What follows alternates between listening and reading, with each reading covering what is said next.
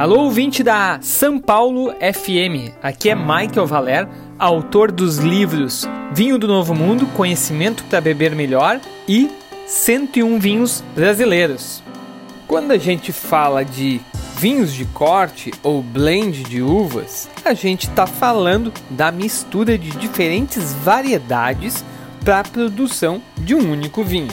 Os motivos que levam os enólogos a fazer os vinhos dessa forma são diversos, mas normalmente eles buscam a criação de aromas e sabores únicos, diferenciados. Outras vezes, a mistura de castas é a solução para complementar carências ou aprimorar o vinho de uma determinada variedade. De fato, os blends mais renomados são aqueles que criam estilos e representam a tradição de uma região. Nesse contexto, quando a gente fala de vinhos de corte, muita gente lembra de Bordeaux e Champagne. Mas a verdade é que temos dezenas de outros blends que ganharam reconhecimento e começaram a ser reproduzidos por diferentes países do mundo. Antes de dar alguns exemplos, vamos, é claro, começar pelo mais clássico, o corte bordalês. Apesar de Bordeaux permitir o corte de uvas brancas, foi o blend tinto que ganhou o mundo. Nos tintos de Bordeaux, a mistura mais comum é de Cabernet Sauvignon, Cabernet Franc e Merlot. Essa é a fórmula que ficou famosa e começou a inspirar diversos países produtores a fazer vinho nesse estilo. Apesar disso, a apelação de Bordeaux permite ainda o blend com outras castas tintas. São elas: a Malbec, a Carmener, a Petit Verdot e mais recentemente autorizada também as variedades de Arina Arnoa, Casté, Marcelin e Turiga Nacional. Em Champagne a história é outra. Por lá, o blend tornou-se célebre pelo seu uso para a fabricação de vinhos espumantes. No Champagne, o corte mais comum é da Chardonnay com a Pinot Noir e a Meunier. E nem todo mundo sabe, mas a apelação de champanhe também permite o uso de outras três variedades nessa composição, que são a Petit Meillet, a Arben e a Pinot Blanc. Ainda na França, a gente tem que falar do GSM, que é um corte típico da região do Vale do Rhône.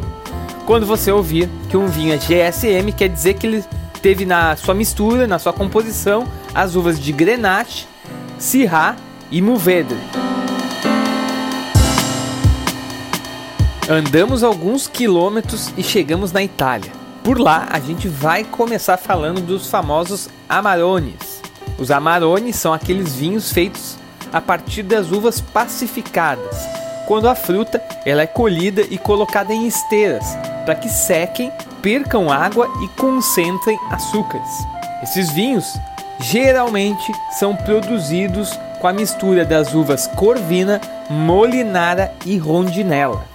Na Itália ainda, a gente também tem que falar dos super toscanos. Esses vinhos que ganharam notoriedade a partir dos anos 70 com os lendários Sassicaia e Tignanello, têm entre seus principais diferenciais o uso de blends para a produção de seus rótulos. Nessa proposta, o blend das uvas típicas de Bordeaux, a Cabernet Sauvignon, a Merlot e a Cabernet Franc, são as mais usadas mas também não é incomum encontrarmos o uso de Sangiovese, Syrah e algumas outras castas. Continuando nossa viagem pelos blends europeus, agora a gente desembarca na Espanha. E vamos começar falando dos populares espumantes de cava.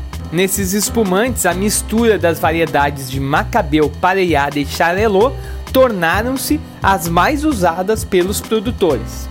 Falando dos tintos espanhóis, os vinhos de Priorá ganharam os holofotes a partir da década de 90.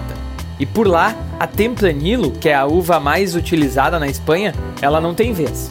O corte mais típico é das uvas Garnacha e Carignan.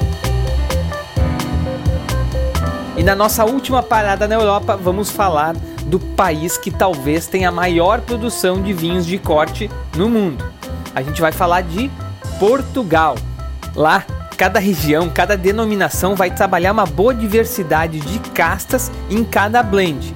E muitas dessas variedades são autóctones, ou seja, nativas das diferentes regiões. No Douro, por exemplo, vai ser muito comum encontrarmos as uvas Turiga Nacional, Turiga Franca, Tinta Barroca, Tinta Cão e Tinta Roriz. Já na região do Alentejo, a gente vai encontrar mais blends com as uvas Aragonês, Trincadeira e Castelão. Por aí vai. Para falar dos cortes portugueses, a gente precisaria de algumas colunas só para isso.